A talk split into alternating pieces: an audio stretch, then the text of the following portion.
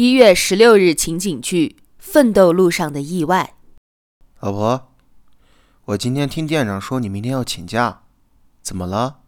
也没什么事儿。没什么事，为什么不去上班呢？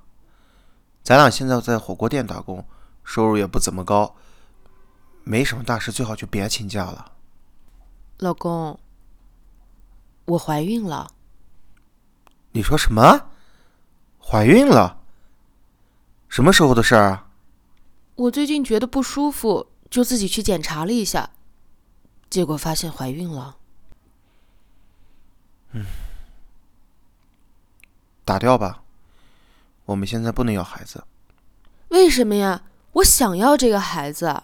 你现实一点，咱俩现在的工资哪里够养活孩子？奶粉钱贵着呢，而且你一怀孕不能工作，就剩我一个人养家，那样的负担就更重了。